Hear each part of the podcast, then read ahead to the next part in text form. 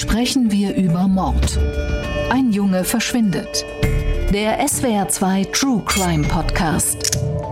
Mit Holger Schmidt und dem früheren Bundesrichter Thomas Fischer. Guten Tag zu einer weiteren Folge unseres Podcastes Sprechen wir über Mord. Und heute, Thomas Fischer, haben wir einen Fall dabei, da wissen wir weder genau, ob wir über Mord sprechen, noch so richtig, wie man sich dem Fall nähern soll. Denn er ist ausgesprochen erstens rätselhaft äh, und zweitens ein trauriger Fall, oder?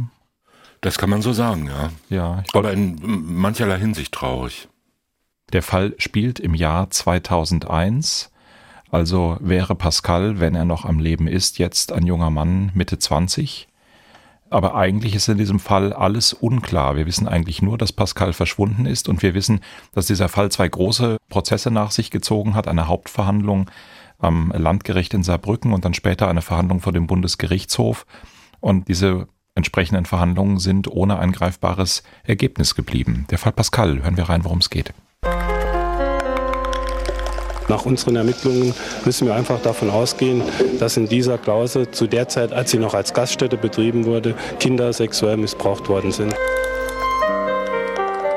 Wir haben einen Blick in Trostlosigkeit, Hoffnungslosigkeit, emotionale, soziale Verwahrlosung werfen müssen, was wir in dieser Dimension bisher noch nicht gekannt haben.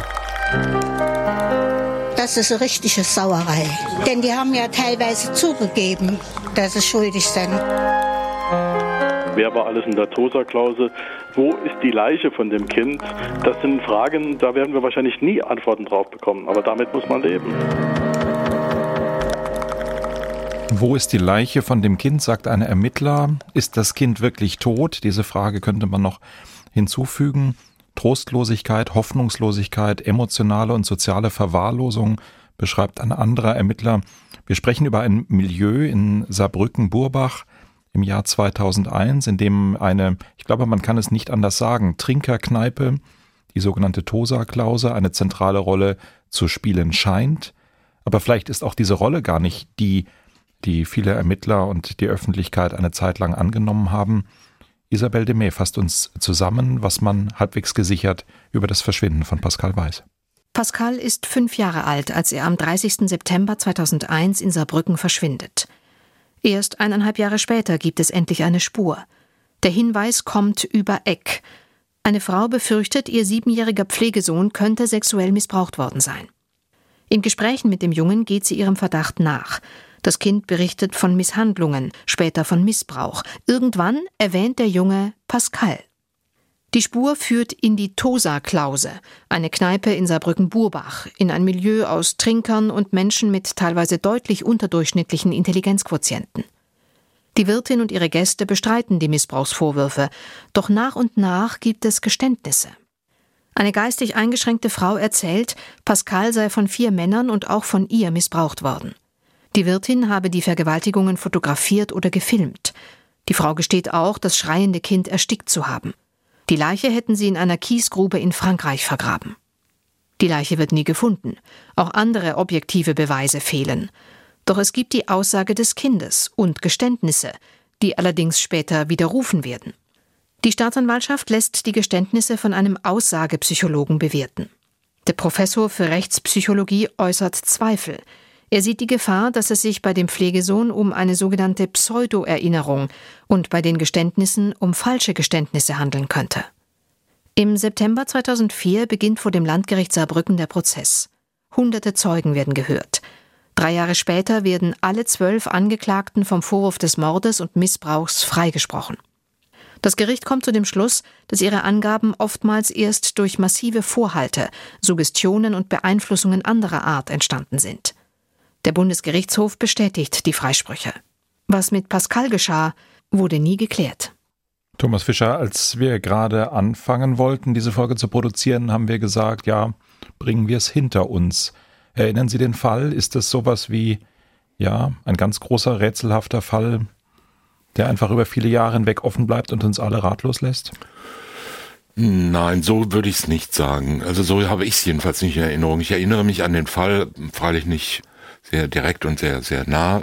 Aber natürlich ist dieser Fall Pascal Tosa-Klause und das Zustandekommen dieser Aussagen und der Einlassung der Beschuldigten schon ein Meilenstein in Anführungszeichen in der Kriminalgeschichte in der Bundesrepublik und in der Geschichte der Kriminalprozesse. Mehr kann man dazu zunächst mal nicht sagen. Er zeichnet sich halt dadurch aus, weniger durch die Tat selbst, die behauptet worden ist. Ja, die entspricht natürlich einerseits dem, ich sag mal jetzt äh, etwas zynisch klingt, aber nicht so gemeint, dem üblichen. Das heißt gewaltsamer sexueller Missbrauch, in diesem Fall in sehr massiver Form, der dann aber auch von einer, wie soll ich sagen, an der Schrecklichkeit stark interessierten Öffentlichkeit geradezu begeistert aufgenommen und immer schlimmer wird. Das hat man ja auch in manchen anderen Fällen gesehen in den 90er Jahren und frühen Nullerjahren dass so gewisse Trigger in diesem Bereich, gerade sexueller Missbrauch von Kindern, also Sexualstraftaten allgemein und in anderen Bereichen auch, aber hier doch ganz besonders, dazu führen, dass eine wirklich erstaunliche Fantasie des Schreckens entsteht und die Erzählungen, die Möglichkeiten, die heute sogenannten Narrative sich wellenförmig ausbreiten und alles immer schrecklicher und immer schlimmer wird, obwohl doch vielfach noch der Grundsatz gar nicht klar ist. Also ist überhaupt irgendwas passiert, war ja in diesem Fall die Frage. Und das andere natürlich sehr spektakuläre war, dass hier Geständnis oder jedenfalls geständnisartige Einlassungen von Angeklagten da waren, die sich dann im Laufe des Verfahrens als nicht tragfähig erwiesen haben aus welchen Gründen auch immer, ob das Pseudo-Erinnerungen waren auf der einen Seite, ob das durch verschiedene Umstände möglicherweise erzeugte Selbstbeschuldigungen waren, Fremdbeschuldigungen waren, um sich aus irgendwelchen imaginären Schlingen zu ziehen oder wirklichen Schlingen zu ziehen, weiß man ja nicht ganz genau. Aber das ist natürlich sehr spektakulär. Das Ganze kriegt seinen besonderen Reiz dadurch, dass ja das Schicksal dieses Kindes unaufgeklärt geblieben ist, so man also jetzt in alle Ewigkeit sagen kann, wir wissen nicht genau, was passiert ist, vielleicht waren sie es, vielleicht waren sie es nicht. Es ist jedenfalls nicht mit einer hinreichenden Sicherheit festgestellt worden. Es ist einfach unklar, was mit Pascal passiert ist. Er kann damals schon ums Leben gekommen sein, er kann irgendwo ganz anders leben, es kann ein völlig anderer Verlauf gewesen sein. Eigentlich wissen wir gar nichts, außer vielen Vernehmungen rund um das Milieu der Tosa-Klause, mit vielen Fragezeichen an die Vernehmungsmethoden, an die Personen, die als Zeugen ausgesagt haben, die zu weiten Teilen von ihrer geistigen Leistungsfähigkeit wohl kaum in der Lage waren, dem zu folgen, was da passierte, was man von ihnen erwartete, die möglicherweise geantwortet haben, was man von ihnen erwartete. Eigentlich muss doch dieser Fall für jeden Strafrichter und für jeden Ermittler sowas wie die große Warnglocke sein, etwas, worüber man nachdenkt und sagt, sowas darf mir nicht passieren, sowas darf nicht nochmal passieren. Ja, so ist es ja auch. Äh, so wird der Fall ja auch allgemein gesehen. Zusammen mit einigen anderen Fällen im selben Straftatumfeld äh, sexueller Missbrauch von Kindern oder Tötungsdelikte, also schwere Gewaltdelikte, weil da natürlich auch die Gefahr besteht, dass sich Ermittlungsinitiativen und Ermittlungseifer in besonderer Weise verselbstständigen und dann so ein Eigenleben führen. Das kann, wie man ja in Prozessen wie dem Montessori-Prozess und anderen Verfahren wegen Kindesmissbrauchs gesehen hat, dazu führen, dass es geradezu manisch ausgeweitet wird und dass da auch so eine Glaubwürdigkeitsblase entsteht, in der dann letzten Endes fast alles möglich erscheint. Und das ist immer wieder erstaunlich und man fragt sich im Nachhinein, wie kann das sein? Ja, wie können Menschen, ich sage mal, berühmte Bauer-Rupp-Fall, wie können Menschen zugeben, ihren Vater den Familienvater getötet, zerstückelt oder gar auf Misthaufen verscharrt oder den Schweinen an die Schweine verfüttert zu haben, obwohl nichts Auto, davon ja. ganz offenkundig erwiesenermaßen gar nicht stimmt. Wie kommt es zu solchen Geständnissen? Das kann man gar nicht glauben, dass es so ist und man sagt, da muss doch irgendwas, vielleicht ist doch was dran und alles ist ganz falsch und so, ja, aber es passiert offensichtlich und dass es in solchen spektakulären Fällen passiert, deutet darauf hin, dass die Möglichkeit besteht und das wiederum zeigt uns, dass es wahrscheinlich öfter passiert, als man glaubt. Nichts ist ja völlig einmalig in der Welt. Und wenn etwas offenbar doch ersichtlich vorkommen kann, muss man fragen, wie oft kommt es vor und wie kann man sowas entdecken? Und auf der anderen Seite reden wir aber, der Fall ist 20 Jahre her und in diesen Monaten reden wir über Fälle in Nordrhein-Westfalen, über den Missbrauchsfall von Staufen, schwerster sexueller Missbrauch von vielen Kindern unter wirklich dramatischen Umständen. Und man fragt sich, warum haben es die Ermittler nicht schon viel früher gemerkt? Warum sind die Jugendämter nicht viel früher eingestiegen? Ich will damit sagen, ja, da bei Pascal ist offenkundig sehr viel fokussiert in eine spektakuläre Richtung gelaufen, die vielleicht falsch war. Auf der anderen Seite ist das andere Extrem ja genauso unerfreulich. Also es ist, glaube ich, einfach ein ganz schwer zu ermittelnder Phänomenbereich, oder? Ja, unter bestimmten Umständen ist er besonders schwierig offensichtlich. Da müssen, so kann man es ja wohl nur sagen, da müssen mehrere Umstände zusammenkommen. Mhm. Es muss zusammenpassen, damit so ein Ermittlungsverfahren oder überhaupt die Aufdeckung solcher Sachen dann wirklich so richtig schief läuft, wo man hinterher sagen kann, ist ja katastrophal gelaufen. Auch hier ist ja so, wenn man mal davon ausgeht, dass diese, glaube ich, zwölf Angeklagten insgesamt, die das waren, dass sie halt unschuldig waren, muss man auch sagen, das ist ja egal, ob die jetzt, sagen wir mal, geistig minderbegabt waren oder sozial randständig waren, das ist ja egal, auch solche Menschen darf man ja nicht einfach jahrelang als Kindermörder und Kinderschänder rumführen und verfolgen. Auch für die ist es ja schrecklich. Aber auf der anderen Seite ist es natürlich auch für jedes jedenfalls für sehr viele Opfer von solchen Straftaten schrecklich. Also in beide Richtungen kann was passieren. Es kann eine Aufklärung verzögert werden oder misslingen von der man hinterher sagt, es wäre einfach gewesen, wenn an irgendeiner Stelle vielleicht fast zufällig eine andere Weiche gestellt worden wäre. Es ist irgendwas übersehen worden, was man im Gang der Geschäfte mal übersehen kann, aber nicht hätte übersehen sollen. Und dann hat gleich noch ein zweiter einen Fehler gemacht und dann wurde die Akte weggelegt und so weiter. Und da passieren dann die seltsamsten Dinge, wie sie halt im Leben passieren. Natürlich im Nachhinein schaut man auf solche Fälle, als ob sie singulär seien mhm. und untersucht einen Fall. Da ist eine Akte, die zieht man dann aus dem Stapel raus und untersucht die ganz genau. Und da ist es nicht sehr schwierig, muss man sagen, aus einer Akte Fehler rauszufiltern. Das kann man relativ leicht, wenn man weiß, wie es funktioniert. Man findet auch in jedem Urteil irgendetwas, was man rechtsfehlerhaft finden könnte. Andere Frage ist, ob das Urteil darauf beruht. Wenn man aber sieht, dass diese eine Akte, die man da rausgezogen hat, eine von 200.000 war, und man schaut, wie viel ganz ähnliche Fehler in anderen 50.000 Verfahren begangen wurden, die dann aber vollkommen richtig ausgegangen sind, dann kann man erkennen, dass es doch vielfach jetzt nicht dieses Maß von Versagen Staatsversagen, Polizei oder Justizversagen ist und erst recht natürlich kein äh, dieses Maß von bösem Willen, was da manchmal unterstellt wird, dass gesagt wird, da kann man mal wieder sehen, wie unsere Polizei arbeitet. Sie schützt die Opfer nicht, sie überführt die Verbrecher nicht und die kommen dann halt davon mit irgendwelchen Tricks oder teuren Anwälten, wie es immer formuliert wird. Es passieren im menschlichen Handeln und gerade auch in solchen Bereichen, wo es ja nicht einfach die Ergebnisse sich offenbaren ohne weiteres, passieren Fehler auf allen Ebenen bei den Betroffenen, bei den Zeugen, bei den Polizeibehörden, bei der Staatsanwaltschaft, bei Gerichten. Überall passieren da Fehler. Und wenn die sich unglücklicherweise häufen oder wenn sie nicht abgestellt werden oder wenn sie nicht erkannt werden, dann kann es zu so katastrophalen Ergebnissen kommen. Mhm. Im Fall Pascal ist es natürlich für die freigesprochenen Angeklagten ja, unerhört. Drei Jahre Prozess, drei Jahre als Kindermörder, Kinderschänder beschuldigt, dann aber am Ende freigesprochen. Für die Familie von Pascal ist das Urteil unglaublich gewesen, weil bei allem Verlust, dass das Kind nicht mehr da ist, gab es ja den Eindruck, die Polizei wüsste, was passiert ist, so schrecklich das gewesen ist. Also für die Familie von Pascal ist es doch dann besonders bitter, wenn am Ende eigentlich gar nichts mehr da ist. Wenn drei Jahre riesiger Aufwand, riesiger mediale äh, Betrachtung, aber eigentlich genauso viel Unklarheit wie am Anfang da ist, oder? Ja, natürlich, das ist so und das lässt sich weder bestreiten noch lässt es sich letzten Endes äh, wirklich verhindern. Dahinter steht natürlich mh, hm, auch die Erwartung, dass ein solcher Strafprozess im Wesentlichen dazu dient, wirkliche Klarheit über das Lebensgeschehen zu verschaffen. Und da muss man sagen, das ist zwar die Voraussetzung eines Prozesses, dass man einen, einen Lebenssachverhalt untersucht und sagt, so war es. Das und das ist geschehen und das und das ist nicht geschehen und der oder die ist dafür verantwortlich. Aber die Hauptaufgabe eines Strafprozesses, das darf man nicht vergessen, ist die Überprüfung einer Beschuldigung.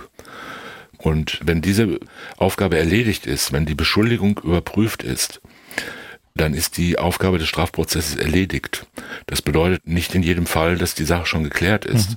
Also wir kennen natürlich alle diese Filme, diese Spielfilme und sonstigen Kriminalschauspiele, in denen irgendjemand beschuldigt wird, ein sympathischer Mensch oder mehr oder minder sympathischer Mensch, dann kommt so ein Ermittler, der nicht ganz glaubt, dass die Beschuldigung stimmt oder ein grandioser Verteidiger. Und der schafft es dann in dem Prozess, am besten noch in der Hauptverhandlung, nicht nur die Unschuld seines Mandanten zu beweisen, sondern auch gleich noch den wirklichen Mörder zu überführen. Am besten ist der Staatsanwalt oder, mhm. oder ein finsterer Geselle, der hinten am Zuschauerraum Genau, der idealerweise im Gericht ist und dort dann per Saalverhaftung. Ja, und, und sich irgendwie verrät durch irgendwas. Ja. So, aber so ist es natürlich in der Wirklichkeit extremst selten, außer vielleicht im Nachmittags in der Gerichtsshow, da findet es auch immer statt.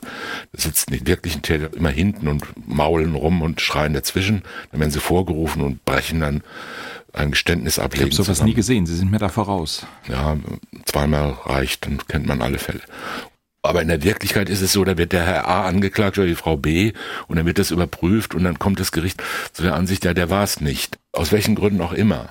Der Zeuge ist nicht glaubhaft oder der Angeklagte hat ein Alibi oder, also der kann es nicht gewesen sein und dann ist der Prozess beendet.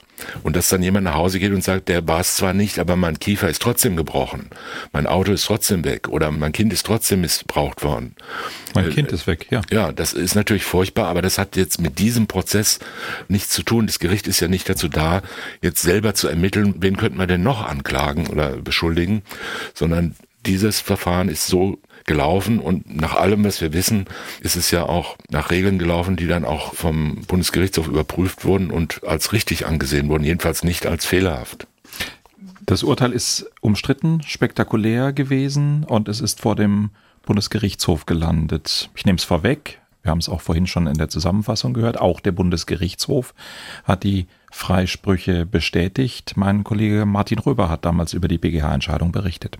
In einer Art Schneeballsystem hätte die Polizei mit sogenannten Versuchballons bei den Angeklagten passgenaue Antworten hervorgelockt.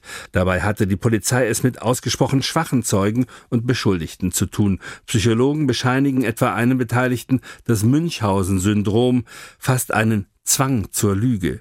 Ein anderer will fast zwanghaft erwünschtes Verhalten erfüllen. Dabei hätte man auch in Polizeikreisen gewarnt sein können.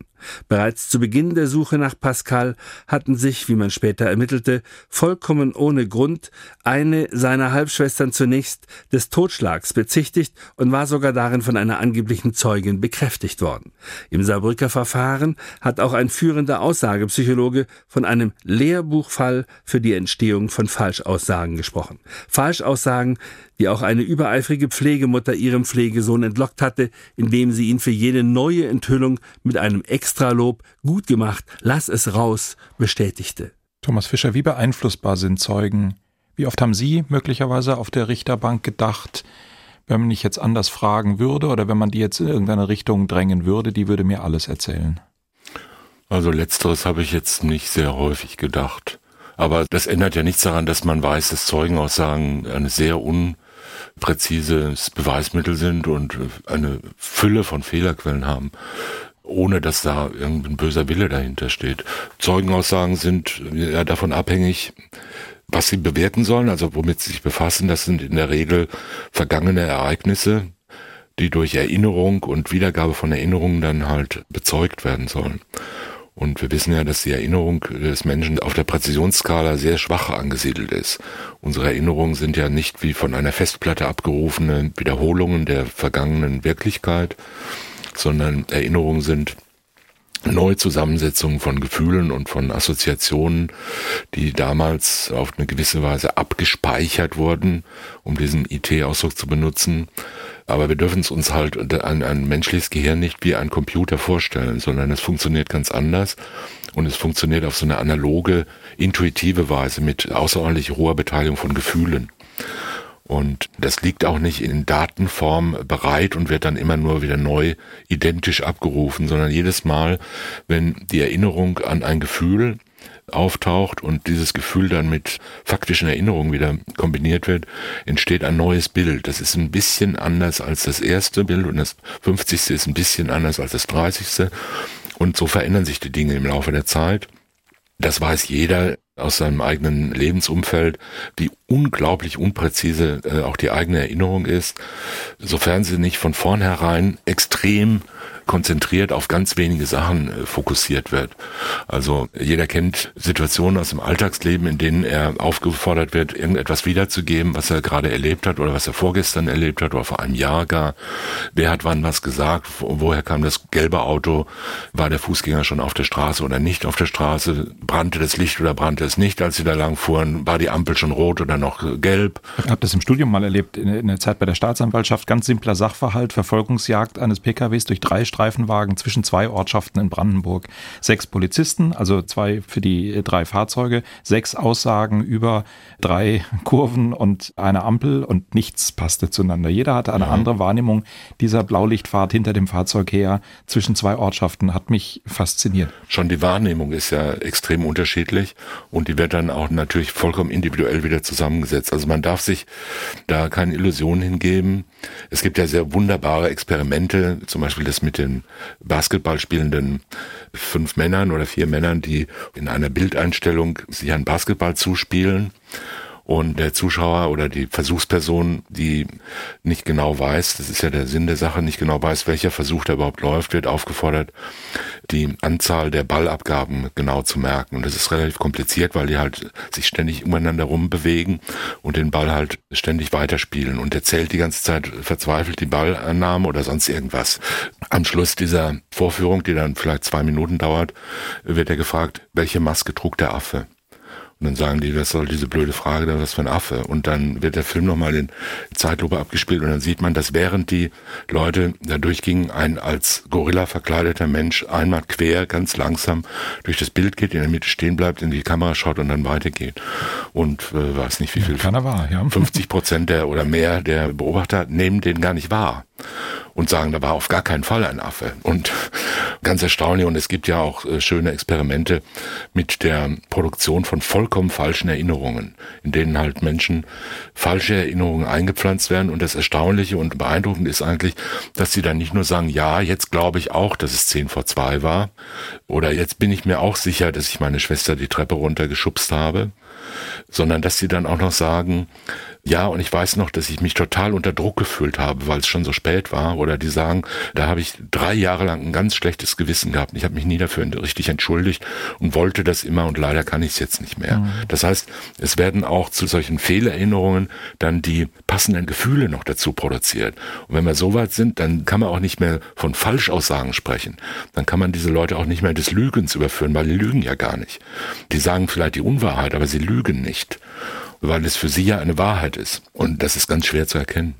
Der Pflegesohn, von dem in dem Fall die Rede ist, der im Grunde alles ins Rollen gebracht hat mit seiner Aussage. Er ist Bernhard M., der ist bis heute überzeugt, sexuellen Missbrauch erlebt zu haben. Und der Rechtspsychologe Max Steller hält es für möglich, dass er einer Pseudo-Erinnerung aufgrund der suggestiven Einwirkungen der Befragung unterliegt. Beides denkbar, oder? Beides denkbar, ja. Und wenn es beides gleich denkbar ist, oder in einem Maße, das uns nicht sagen lässt, ja, das ist zwar eine theoretische Möglichkeit, dass er das nur pseudo erinnert, aber in der Praxis kann man das fast ausschließen, dann ist man halt im Zweifel. Mhm. Und da gilt halt der rechtsstaatliche Grundsatz, dass im Zweifel man halt das für den Angeklagten günstiger annehmen muss. Das bedeutet nicht, dass es zwingend die Wahrheit ist, aber im Zweifel ist dann halt zu entscheiden, es gibt eine Möglichkeit, bei der die Schuld entfällt. Und man kann niemanden verurteilen, wenn man gleichzeitig denkt, möglicherweise war er es aber auch nicht. Pseudo-Erinnerungen jeder Art sind durchaus möglich. Es gibt ja immer wilde Spekulationen, wie viele davon produziert werden. Natürlich steigt die Anzahl der Möglichkeiten von Falscherinnerungen, wenn man Druck an der falschen Stelle erzeugt. Dieser Druck kann ganz unterschiedlich sein. Es kann Angstdruck sein, indem man sagt, lass es raus, sonst passiert dir noch was Schlimmeres. Ne? Dann hast du es hinter dir. Das sind so diese typischen Vernehmungen, die dann bei insbesondere, sagen wir mal, wenig gegenwehrfähigen Menschen dazu führen, dass sie Geständnisse ablegen, in denen ihnen wirklich glaubhaft nach zwei, drei Tagen Untersuchungshaft und permanenten Vernehmungen glaubhaft der Eindruck vermittelt wird, du hast sowieso keine Chance. Die einzige Chance, die du hast, ist ein Geständnis und der einzige Freund, den du noch hast, bin ich, der Hauptkommissar. Und alle anderen werden dich lünchen und mir kannst du vertrauen, sag mir, wie es wirklich war. Und äh, da muss man nur, wie soll ich sagen, dumm und ängstlich genug sein, dann fällt man da irgendwann drauf rein. Die Menschen machen sich da Illusionen, wie ähm, stabil sie auch psychisch sind. Lassen Sie mich da kurz einhaken, aber ist es nicht, sind nicht auch die Fälle denkbar, wo es wirklich so ist, wo es wirklich die Kommissare und Kommissarinnen gibt, die die Brücke bauen und sagen, ja, ich bin jetzt der Ansprechpartner und es kann wirklich bei entsprechend vorliegender Täterschaft der Weg sein, da gut rauszukommen. Natürlich. Rechtsanwälte, gut, Sie sind inzwischen auch einer, würden sofort schreien und sagen, nein, das geht immer schief, darfst du nie machen. Aber ich habe den Eindruck aus verschiedenen Fällen, die ich erlebt habe, dass es schon Täter gibt, die wirklich nur den richtigen Moment brauchen, um am Ende dann selber auch für sich da im positiven Sinne einen reinen Tisch machen zu können. Das gibt's auf jeden Fall, natürlich. Das ist ja auch nicht verboten, ist auch nicht schlecht. Man muss es nur kontrollieren und gute Vernehmer ich meine mit gut jetzt nicht solche, die viele Ergebnisse produzieren, sondern solche, die das professionell machen und Ahnung haben und sich da fortbilden. Die wissen natürlich auch um diese solche Fehlerquellen. Und man muss es kontrollieren, man muss es auch von Dritten kontrollieren lassen.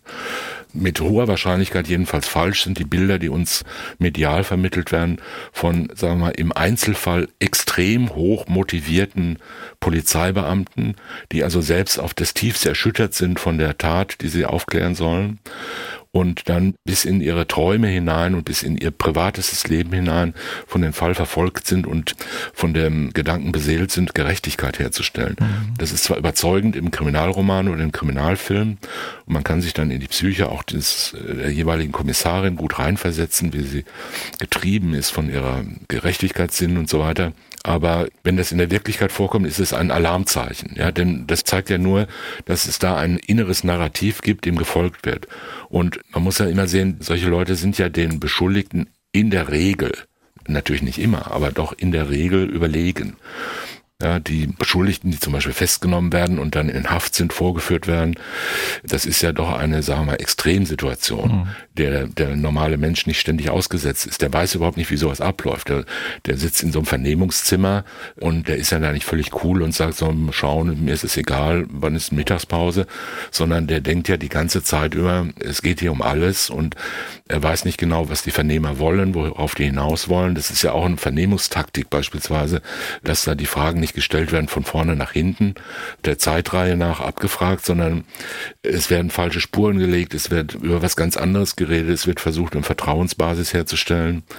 Und überall gibt es Fehlerquellen. Und natürlich ist man, wenn man denkt, warte nur, dich kriege ich schon, du hast mich jetzt lang genug angelogen, dann ist man, wenn man Erfahrung hat und engagiert ist, ist man natürlich auch gefährdet in Grenzbereichen. Ja? Also da ist ja ganz leicht zu sagen, was sagst du denn dazu, dein Kumpel im anderen Zimmer, der hat vorhin gerade das und das gesagt. Der Klassiker, ja. Der sagt genau das Gegenteil. Ja?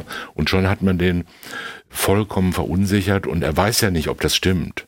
Und zunächst mal wird das vielleicht annehmen oder man fragt Dinge, die man eigentlich schon weiß. Das sind ja so typische Vernehmungsmethoden, dass man Fragen stellt, die man schon weiß und mal einfach schaut, was er antwortet. Ein Mordermittler hat mir mal seine Strategie so beschrieben, er hat gesagt, ganz in Ruhe, ich lasse die Leute erzählen. Ich frage gar nicht viel, ich lasse sie erzählen. Und dann lasse ich es mir nochmal erzählen. Genau. Und dann lasse ich es mir noch ein drittes Mal erzählen. Und dann gibt's zwei Möglichkeiten. Entweder die Geschichte ist dreimal völlig identisch erzählt, dann bin ich höchstgradig misstrauisch. Und wahrscheinlicher ist, ich habe dann drei verschiedene Versionen und dann frage ich nach den Unterschieden. Und dann gibt's die, die können die Unterschiede erklären und dann klärt sich auch alles. Und es gibt die, bei denen kann man die Unterschiede nicht erklären oder er kommt oder sie ins Schwimmen, Zittern etc. Und dann bin ich eigentlich da, wo es interessant wird. Ja, beides ist eine gute Möglichkeit. Beides ist ja auch sehr verbreitet. Das ist auch der Grund, warum zum Beispiel Polizeibeamte, die ermitteln, ständig wiederkommen und sagen, wir halten dann noch mal ein paar Fragen, also so Colombo-mäßig. Gerade ist er draußen, kommt er schon wieder an der anderen Tür rein und sagt, ich habe dann noch eine Frage vergessen. Und so machen es viele Kriminalbeamte auch. Und das ist auch durchaus, ja, so kann man es machen. Man muss die Leute einfach dasselbe 15 Mal fragen und dann hat man es entweder 15 Mal identisch, dann kann man sagen, das ist aber auffällig, warum sagen sie denn immer genau dasselbe? Dann wird er verunsichert sein und sagen, ja, darf ich nicht immer dasselbe sagen? Ich habe es doch so in Erinnerung. Also es geht ja immer darum, die Menschen zu verunsichern und ein mögliches oder unterstelltes Konzept durcheinander zu bringen und sie dazu zu bringen, über Sachen nachzudenken, die zu einem vorgeplanten Konzept nicht passen können, die Lüge beispielsweise erkennt man ja nicht daran oder nicht regelmäßig daran, dass sie in sich nicht schlüssig ist. Also mit halbwegs Intelligenz kriegt man das ja hin, sich zu überlegen, was man wann wo gemacht hat oder nicht gemacht hat. Das kann man sich merken und kann man sich vornehmen und sagen, so, das erzähle ich jetzt von jetzt an die nächsten 15 Jahre. Aber die wenigsten Menschen machen sich Gedanken darüber, was an vollkommen zufälligen Dingen auch noch passiert sein könnte. Ja, also zum Beispiel, wie war denn die Lichtreklame an auf der linken Seite? Ja, als sie da vorbeigefahren sind. War die Lichtreklame da ein- oder ausgeschaltet? Und schon sitzt man da und denkt, Lichtreklame, Lichtreklame habe ich ja noch nie gehört. Da sagt man, die war an. Dann geht das Gespräch ganz langsam weiter und am nächsten Tag kommt derselbe Vernehmer und sagt, übrigens, da gibt's überhaupt keine Lichtreklame. Wie kommen Sie darauf, mir zu sagen, die war an? Und das äh, ist man sehr verunsichert. Und so geht es die ganze Zeit, vielleicht tagelang, immer wieder mal eine Stunde lang. Und dann wird der Fehler aufgedeckt und jener Fehler. Und dann irgendwann sagt er, so und jetzt mal äh, Karten auf den Tisch. Wo waren Sie denn eigentlich wirklich? Ja, und da schwindet dann der Widerstand häufig. Solche Sachen gibt es. Es gibt aber natürlich auch andere Fehlerquellen, beispielsweise das Bedürfnis, umsorgt zu sein, das Bedürfnis, gelobt zu werden, das ja bei manchen Menschen ganz erstaunlich ist oder in Sicherheit zu sein. Man kann ja die Sicherheit aus dieser schrecklichen Situation auch suchen, indem man sagt, okay, ich gebe mich dir völlig in deine Hände, ich sage alles jetzt, was du willst und bestätige jedes Motiv, das du mir unterstellst und dann hast du mir gesagt, dann wird es so schlimm nicht werden. Es ist ja schon schlimm genug und ich habe sowieso keine Chance und alle sind mir überlegen und dann sage ich jetzt halt mal ja. So ist es offenbar bei diesem Bauern passiert, der dann später eben nicht zerstückelt gefunden wurde, sondern vollkommen unversehrt, aber tot in seinem Auto, mit dem er einen Unfall hatte.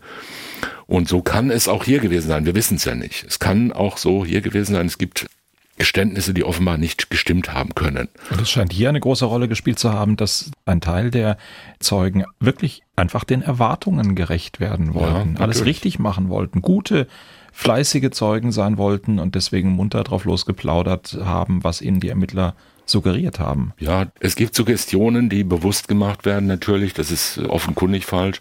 Es gibt aber natürlich auch solche ähm, Suggestionsabläufe, die gar nicht bewusst werden, weil das ähm, wie in so einem Zug, der geradeaus fährt, einfach eins bestätigt das nächste und das übernächste bestätigt das vorige und dann läuft dieser Zug und kann fast nicht mehr gestoppt werden. Man hat es ja teilweise bei diesen Kinderprozessen gesehen in den 90er Jahren, wo da plötzlich dann sich geradezu groteske Szenen immer weiter entwickelt haben. Am Schluss haben die Kinder vollkommen überzeugt von der Richtigkeit ihrer Aussagen, haben die Kinder dann sogar die Staatsanwältinnen beschuldigt, Teile dieser schrecklichen Kinderschänder und Kinderermordungsbande gewesen zu sein. Und erst als sie angefangen haben, dann plötzlich alle im Saal sitzenden und auch die Lehrer und die Psychologen und die Betreuer auch alle da mit einzubeziehen und schreckliche Dinge über den Keller in einem Kindergarten berichtet haben, der überhaupt keinen Keller hat und so weiter. Erst da ist die Justiz und sind die Ermittlungsbehörden auf die Idee gekommen zu sagen, das, das kann, kann einfach nicht sein. sein ja. Das kann nicht sein. Dann fällt plötzlich das ganze Gebäude in sich zusammen. Aber bis dahin sagt man, jetzt kommt alles raus. Oder wir leben ja heute auch mit Theorien, die muss man ja nicht von vornherein schlecht machen, sagen wir mal solche therapeutisch orientierte Theorien, die zum Beispiel sagen, ein schweres Trauma in der Kindheit, zum Beispiel sexueller Missbrauch mit Gewalt, es ist ja nicht jeder sexuelle Missbrauch führt ja nicht zu schwersten Traumatisierungen und zu lebenslanger, wie soll ich sagen, Behinderung oder lebenslanger Beeinträchtigung, aber doch Viele, ja. Viele oder die Möglichkeit ist relativ groß. Und zu sagen, ja, das ein typisches Zeichen von Traumatisierung in der Kindheit sind solche Dissoziationen und ist zum Beispiel, dass Realität und Unwirklichkeit nicht mehr auseinandergehalten werden können. Das heißt, das führt fast zwangsläufig, wenn man mit solchen Leuten redet, dazu, dass sie dann irgendwann sagen, je fehlerhafter und je lückenhafter eine Aussage ist, desto wahrer ist sie. Aber das ist natürlich eine Aussage, mit, wo Auch man mit Gefahr, mit höchster Gefahr und mit der man vor Gericht natürlich überhaupt nicht mehr auskommen kann. Ja, man kann ja nicht als Richter sagen, alles, was du sagst, liebe Zeugin oder lieber Zeuge, das klingt mir vollkommen unzusammenhängend. Das kann so nicht sein. Da sind viele Fehler drin und das zeigt mir, dass es wahr ist. Das ist ja eine sinnlose Schlussfolgerung. Es ist sehr schwierig, darauf zu kommen. Und die Aussagepsychologie befasst sich damit ja sehr intensiv. Und zwar intensiver, als es die Justiz in der Regel tut, die ja nur sehr, wie soll ich sagen, nur eingeschränkte intuitive Möglichkeiten hat. Das traue ich dem nicht zu oder warum soll der denn die Unwahrheit sagen oder der macht mir ganz den Eindruck, als ob er die Wahrheit sagt. Ganz viele Richter halten sich selbst für außerordentlich erfahrene Vernehmer und es gibt ja sogar noch Einzelne, die irgendwie noch immer hoffen oder denken, dass sie praktisch jeden durchschauen. Ich schaue den Zeugen an und weiß, ob der lügt. Die sagen, ja, sie hat geweint. Das zeigt doch, dass sie sehr erregt bewegt war und dass sie die Wahrheit sagt. Und beim nächsten sagen sie, sie ist völlig unbewegt geblieben und das zeigt, dass sie sich unschuldig fühlt. Also das kann man ja drehen, wie man will. Solche rein intuitiven Beurteilungen äh, sind nicht viel wert, muss man einfach sagen. Sie machen mir die nächste Frage schwer. Ich wollte Sie gerade nach Ihrem Trick fragen, ob Sie aus Ihrer langjährigen Tätigkeit für Menschen, die uns zuhören und selber in solchen Befragungssituationen stehen, die würden sich jetzt wahrscheinlich wünschen, Thomas Fischer soll doch mal sein Geheimrezept verraten. Nein, es gibt kein Geheimrezept. Natürlich braucht man ein gewisses Maß an Empathie. Also man muss sich vorstellen, wie fühlt sich der andere jetzt? Der andere ist ja in der vollkommen anderen Situation als man selbst als Vernehmer oder als Richter in der Hauptverhandlung, die ja sehr hm, formalisiert ist. Es ist eine klare Machtverteilung vor Gericht und der andere ist sehr aufgeregt. Es geht um sehr viel. Es ist eine Extremsituation. Und man muss halt alles für möglich halten. Und man muss dann man Möglichstes tun. Ja? Und natürlich fragt man so, wie man es für richtig hält und fragt nicht nur, äh, Herr Angeklagter, sind Sie der Täter oder nicht? Dann sagt er nein, dann sagt der Richter, okay, dann ist die Sache für mich geklärt, Freispruch. So dumm ist ja niemand mehr heutzutage. Und jeder denkt natürlich auch, dass er oder sie besonders empathisch ist, besonders sich einfühlen kann, besonders erfahren ist. Aber das stimmt vermutlich nicht. Ja, das kann man experimentell beweisen, dass es auch bei Richtern nicht wesentlich besser funktioniert als bei anderen Menschen auch.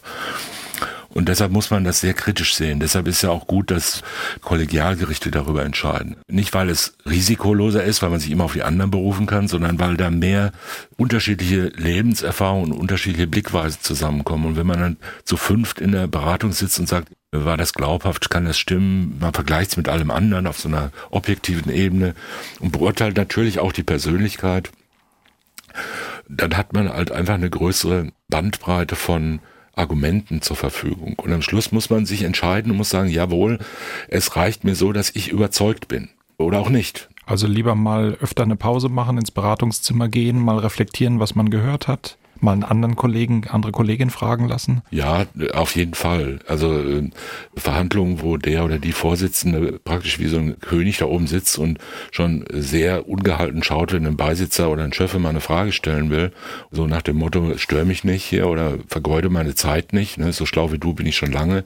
Das halte ich für ganz verfehlt die Dinge nur einfach so abzufragen ist falsch, aber jetzt da sich als super Ermittler zu gebärden oder die Leute mit scharfen Worten da aufzufordern und so und dann steht der Staatsanwalt wieder auf und sagt, denken Sie an die Möglichkeit einer Verfolgung wegen Meineid und so weiter. Das sind ja alles Tricks, die nicht wirklich funktionieren und die auch unglaubwürdig machen. Mhm. Natürlich gibt es bei unerfahrenen Menschen Möglichkeiten, gewisses Maß von Sicherheit herzustellen, ob die Aussage wahr ist oder nicht.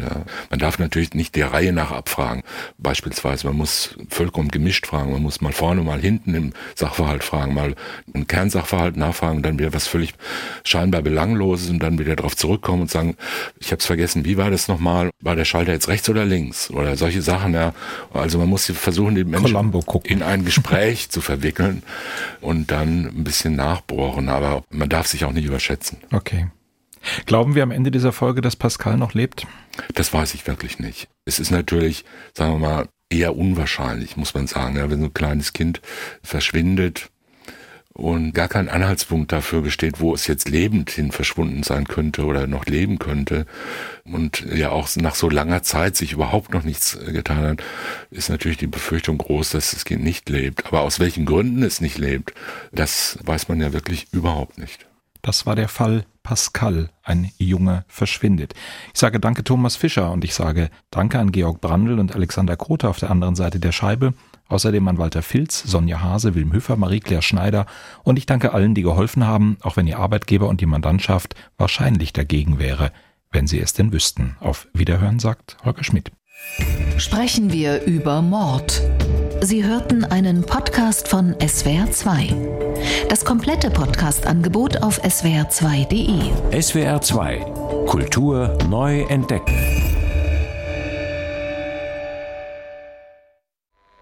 In Berlin ist am Abend ein Lastwagen in einen Weihnachtsmarkt gerast. Das war vor fünf Jahren. Der Attentäter ist tot. Geklärt ist aber längst noch nicht alles. Es kann weitere Tote geben. Eine Gruppe von ARD-Journalisten macht da weiter, wo der Staat aufgehört hat. Schnell wird klar, der Anschlag hätte verhindert werden können. Wir müssen die Fehler, das was passiert ist, transparent machen, damit wir und unsere Politik Vorkehrungen treffen kann gegen Terror, gegen diese menschenverachtende Form von Kriminalität. Eine Theorie führt die Journalisten bis in den Irak. Anis Amri war alles, aber kein Einzeltäter. Mein Name ist Birgit Tanner. Und ich bin Simone Schillinger. Das ist der Podcast Breitscheidplatz. Jetzt in der ARD Audiothek und überall, wo es Podcasts gibt.